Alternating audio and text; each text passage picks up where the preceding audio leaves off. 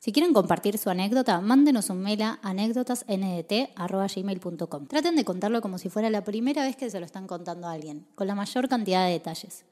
Aclaren si quieren que sea anónimo o si quieren que compartamos sus redes. Los dejamos con un nuevo capítulo de anécdotas.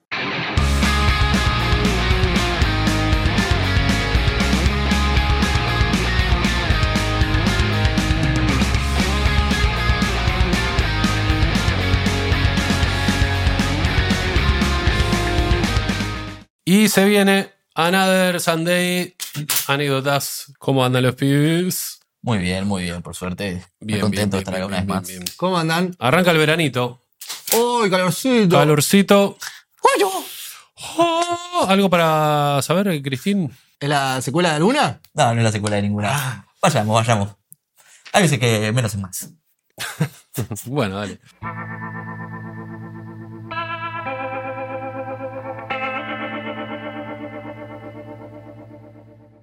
Esta anécdota me pasó a los 16 años, hoy tengo 31. Uy, va. Bien, hace 15 años. Ocurrió en mis épocas de estudiante, tenía pocas responsabilidades y mucho tiempo al pedo. Uno de mis mejores amigos me dice una tarde de verano, che, vamos a lo de mi hermano. Quiero lavar la moto. Mi amigo en aquellos tiempos vivía con su mamá en un departamento céntrico y no había lugar ahí. Acepté, nos subimos a la ondita Wave y encaramos. Esta. Lavar la moto, le dicen ahora. Sí, lavar la moto. El hermano de mi amigo vivía con su mujer e hija en un barrio tranquilo en el norte de la ciudad. Se habían construido una casita arriba de la de los padres de ella. Yo había estado ahí solo un par de veces y medio de pasada nada más. ¿Se había construido una casa arriba de los, de los suegros? Sí, Sí. No hay que edificar en la casa de tu ya suegro. sabemos cómo termina esta anécdota. ¿No viste el meme? ¿No ves los memes? Acá me pongo un poco descriptivo, pero quiero que se imaginen más o menos cómo era la propiedad. Rejas verdes al frente, vereda ancha con un poco de pasto, Ah. Pasabas la reja y después de un par de metros y pegada contra la medianera derecha estaba la casa. Era de ladrillos, puertita de madera y una ventana de cada lado. Contra la medianera izquierda estaba lo que vendría a ser una cochera a cielo abierto. Atrás quedaba un buen espacio verde. Hermoso. Estás para vender casas, che. Sí. Nos vamos para el fondo y me siento a cebar unos mates mientras mi amigo lavaba el auto. Res- La moto. Perdón. ¿Dice el auto? Dijiste auto. No, la moto, no sé. Dije auto yo. Dijiste cheque. Resulta que el suegro del hermano de mi amigo era mecánico y se dedicaba exclusivamente a reparar camiones. Aprovechando el terrenito, algunos camiones sin acoplado estacionaban ahí unos días mientras el hombre hacía su trabajo y luego seguía en viaje. Mi amigo lavaba la moto mientras yo le cebaba mates. Enfrente mío, pero más hacia la izquierda, estaba la cabina de un camión, el suegro de mi amigo y un ayudante trabajando abajo del motor. El hermano de mi amigo iba de acá para allá, viniendo a buscar algún que otro mate. También estaba su hijita, que habrá tenido no más de 5 años andando en triciclo. La madre de la nena y la mujer del mecánico que también aparecían en esta escena de vez en cuando. A mi derecha, casi pegado a la medianera, estaba el único árbol. Un inmenso sauce llorón, con la cabina de un viejo camión abandonado y una montaña de escombros en su base. Muy descriptivo, muchacho. Sí, sí. Habremos estado allí una hora hasta que mi amigo me pide que le alcance una esponjita para pasarle el revividor a las ruedas. Uh. Dejo el mate. ¿Qué pasó, Juanpito? Y la esponjita. El revividor. Dejo el mate, me paro y la busco. En eso que levanto la mirada en dirección al sauce, veo entre las largas hojas y sombras un bulto colgando como a unos dos metros y medio del piso, justo arriba del capó de la cabina del camión abandonado. Parecía un muñeco tamaño real. Auto- No. Automáticamente lo miro a mi amigo y él ni bola, en su mundo. Lo miró el hermano, lo mismo. Pensé, ¿qué onda esto? ¿Me están haciendo una joda de que tienen un chabón colgado en el patio? Esperaba que alguno me mirara con cara de complicidad y se le escapara una risita, pero nada.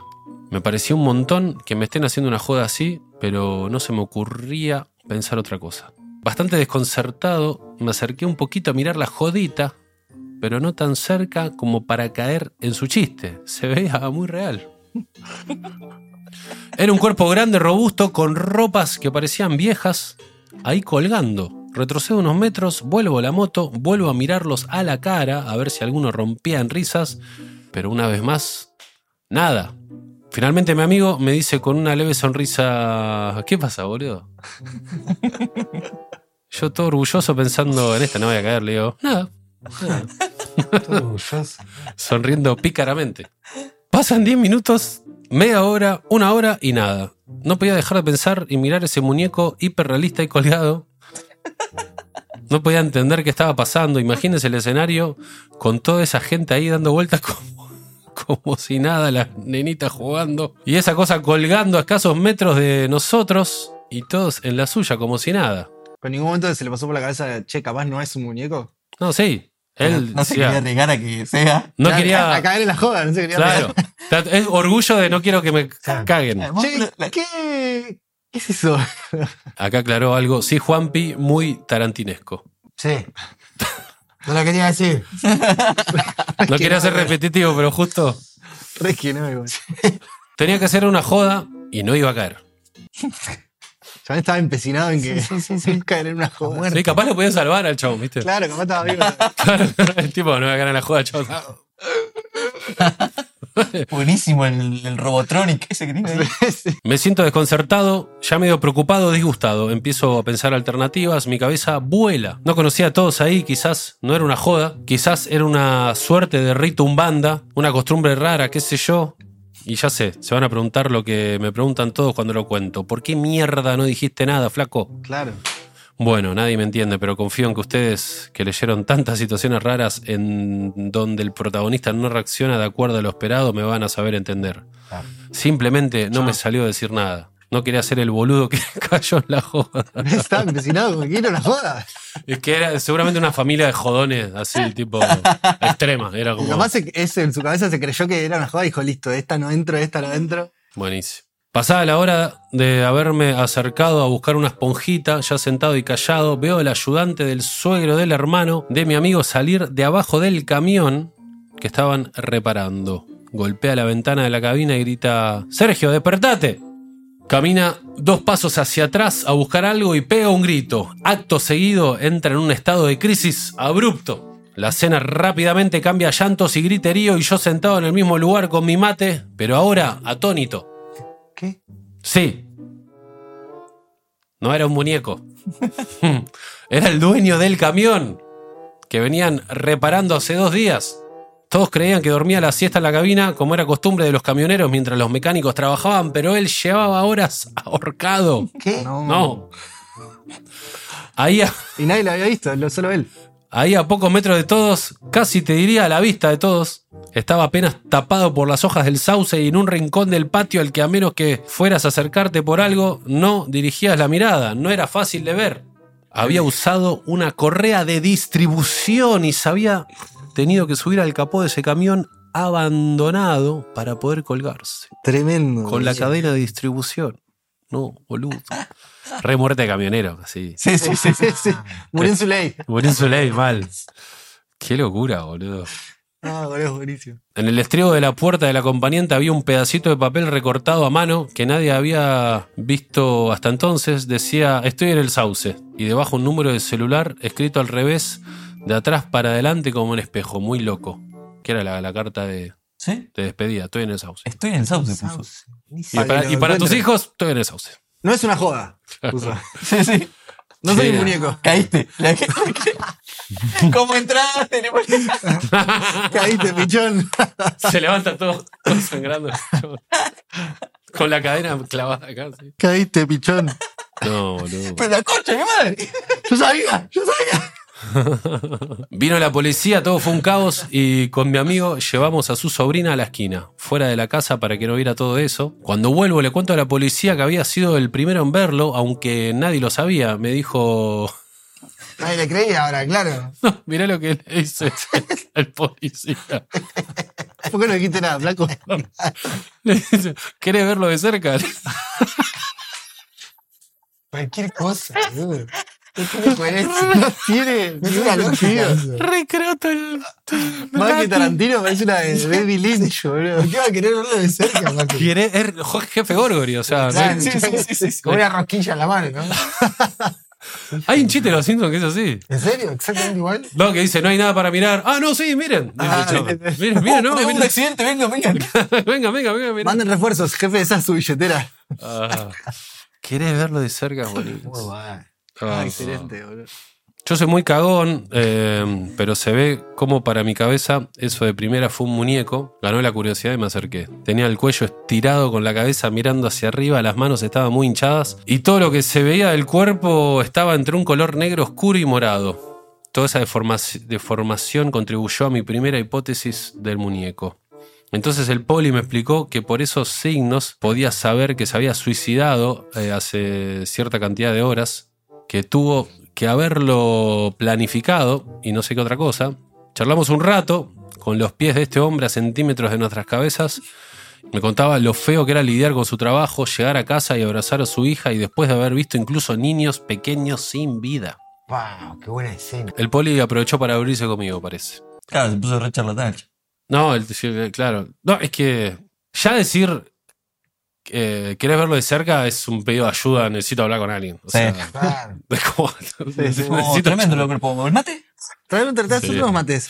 Porque son cosas re heavy que decís, o por lo menos querés ver la reacción de la otra gente. Tipo, Claro. ¿querés ver? Para mí es normal. Para, para romper con, también con su cotidianidad, que es tipo ver gente muerta, Sí, charlar con alguien. Claro, claro, claro. Mm. Bueno, el poli aprovechó para abrirse conmigo, parece. Hasta el día de hoy, ni mi amigo, ni su hermano, ni nadie entiende por qué no avisé cuando lo vi, y la verdad que yo tampoco. Intenté contarles todo tal cual pasó por mi cabeza en aquel momento. Siempre será mi anécdota de cabecera del día que descubrí un cadáver sin saberlo. Gracias y felicitaciones por lo que hacen. Son una gran compañía. Saludos. Es posta que lo contó muy bien de su cabeza, de Sí, su buenísimo.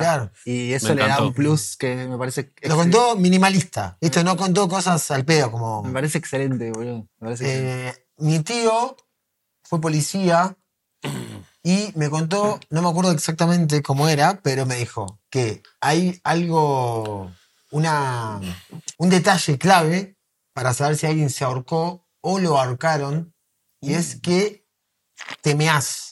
Pero no me acuerdo en qué circunstancias, si cuando te ahorcan o cuando te ahorcas, el cuerpo... Sí, el dato que necesitábamos. Sí, sí, sí, hay que googlearlo, bueno. ¿Sí o sí? Sí o sí te meás. O sea, si está meado es ¿Te una o la o te acabás? No me acuerdo. No, Ah, no. bueno. Pero algo pasa Eso cuando te encuentran pajeándote ahorcado. No, no. Algo pasa, entonces es como un dato clave. Bueno. No, bueno, pero eh, cuando uno muere, más allá que sea ahorcado o no, como que los fluidos Pero perdón, si no te empiezan a salir fluidos de todos lados. Claro. ¿cómo sabe tu cuerpo si te ahorcaron o no te ahorcaste? Y porque estás haciendo. Si te ahorcaron es que no, no querés morir. Estás haciendo fuerza para. Si te ahorcaste Claro. vos es como. Claro. Tal cual. Ahí ¿Cómo como- puede ser eso, eh? No, es que tiene No. más sentido que, que te están ahorcando, y empezás a hacer fuerza de todos lados y capaz te terminás meando por la fuerza. Claro. O cagando. Ah, Y si yo pensé que si te vas a suicidar vas al baño Y antes. si justo salís de mear y te ahorcan. También. Y ahí, ahí se arma un caso muy largo. Van a estar muchos tipo, años. ¿se suicidó? No, te juro que no. Pero no está meado. Claro. Si se ahorcan en el baño. Hay que traer Muy- un detective y preguntarle. Che, muy buena anécdota. ¿Dice el nombre del maestro? No. La pongo en el top. Y tenía 16 años, boludo. Claro. Ah, claro. Pero pará, lo que yo no entendí. La pongo en el top ¿Por qué 15. el top tipo 10. va y se ahorca ahí? ¿Cómo, cómo? No, era, era un camionero. Ahí paraban camioneros a arreglar la- sus camiones. Pues Sí. era medio taller la parte de atrás. Sí. Y se ve que el- les pintó quedarla ahí. Lo decidió ahí. Qué O- particular eso, que el chabón vaya a, con una, a otra casa ajena a ahorcarse, no se ahorque en su casa. Es rarísimo.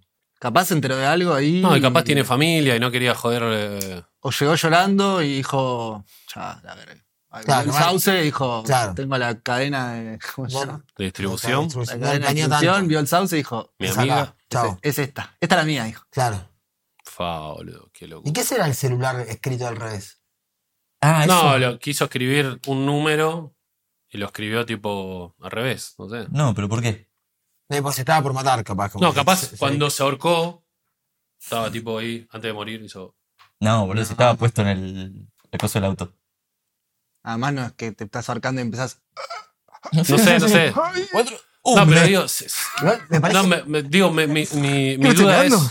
Una vez pero- escribí al revés. Claro. Pero antes, antes de ahorcarte, no escribís al revés. No, No, sé, digo, algo que te tiene que pasar para escribir Sí, así. Por eso digo que capaz que estaba medio ahí. al revés, ¿cómo estaba? Al revés. Espe- es- es- espejado. Espejado. Rarísimo. Es rarísimo y me Un parece. misterio para. Eso es También los simuladores. Para mí me rompe la Que la cabeza. mande él no fue tan así. Me parece impresionante que él Manda la ponga, cadena de distribución. que él ponga estoy en el sauce. Me parece impresionante. Solo decía eso. Sí. Es increíble. Es como, como un chabón también muy responsable. Como yo me voy a ahorcar, pero os voy a poner donde estoy. Como. Sí, que además estás ahí. Sí, al lado. Claro, se te ve, sí, ¿no? pero nadie lo veía.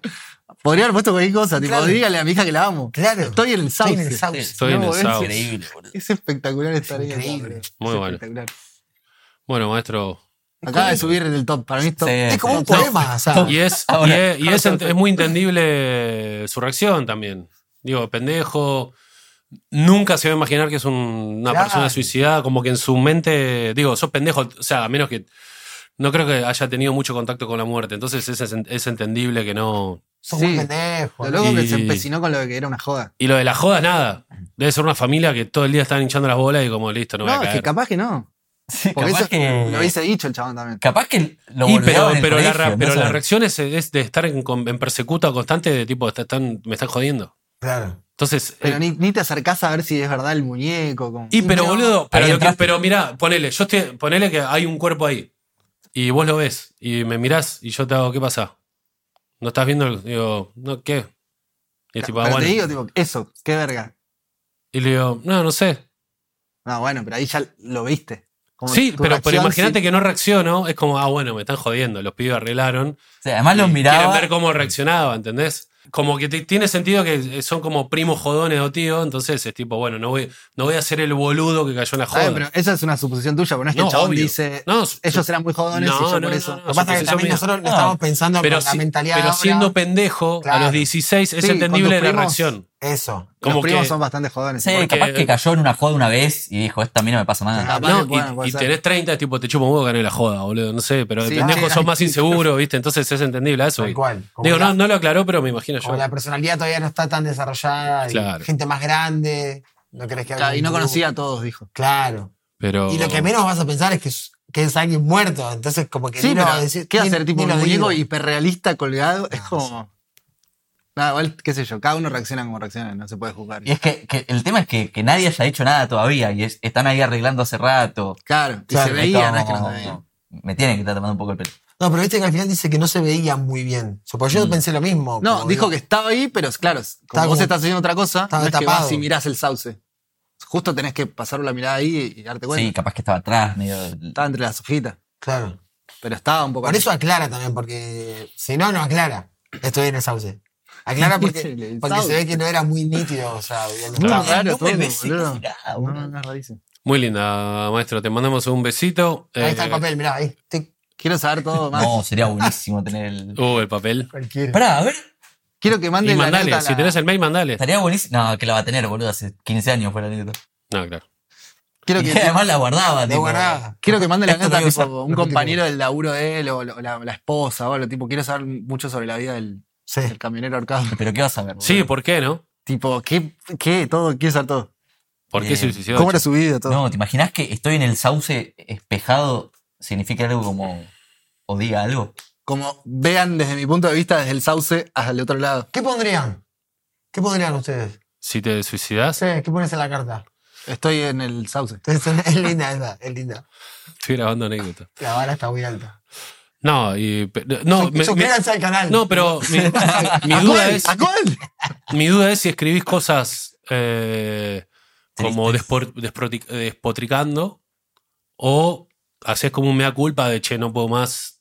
Claro. Bueno, la de Kurt Cobain va por ahí, me parece. Es como, che, no, se- no puedo más con esto. Según en la- en las condiciones que te vayas, digo.